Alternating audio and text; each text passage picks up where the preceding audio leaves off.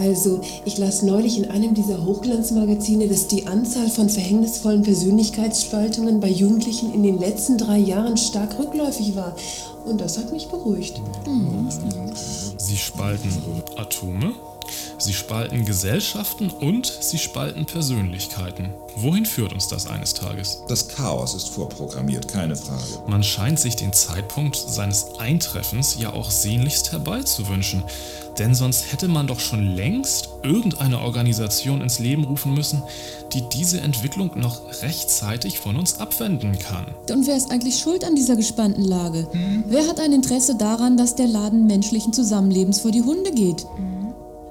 Ereifere ich mich jetzt vielleicht doch zu heftig? Wenn Sie mir meine Direktheit bitte nachsehen mögen, ich finde schon. Die Frage, die sich uns hier stellt, lautet doch ganz nüchtern betrachtet eigentlich nur so.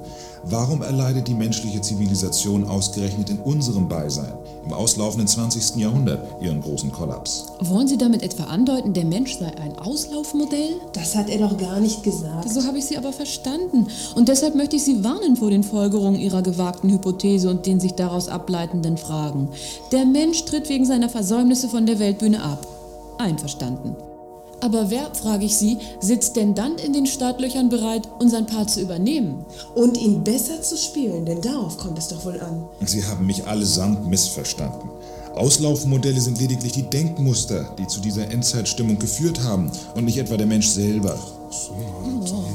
Denken Sie doch an verbreitete Phänomene wie Solidarität, Aufklärung und Toleranz. Zugegeben in der Theorie hübsch anzusehen. Vor ihrem humanistischen Hintergrund aber dauerhaft tragfähig?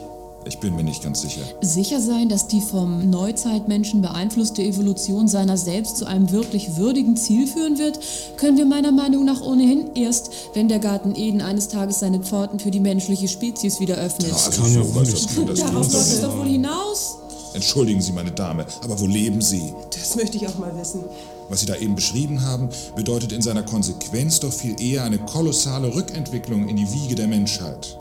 Der Fehler, den Eva seinerzeit im Paradies beging, war zwar folgenreich und tragisch, er liegt aber doch schon so unsäglich lange zurück, dass sich von den jungen Dingern aus unserer Epoche wohl kaum noch eine darauf besinnen und denselben Fehlgriff glatt noch einmal tätigen würde. Und was würde dann wohl mit der Menschheit geschehen? Die himmlische Strafe für eine Rasse von kollektiven Wiederholungstätern müsste ja alleine schon aus pädagogischen Gründen ungleich einschneidender ausfallen als beim ersten Mal. Das wäre dann aber ein peinliches Szenario. Warum finden Diskussionen wie die unsrige eigentlich keine breitere Öffentlichkeit in den Medien? Hat man vielleicht Angst, den Leuten die Wahrheit zu sagen? Sie sind ja noch nicht so akut. Die Persönlichkeitsspaltungen gehen im Moment doch wieder zurück. Richtig, und das hat mich beruhigt.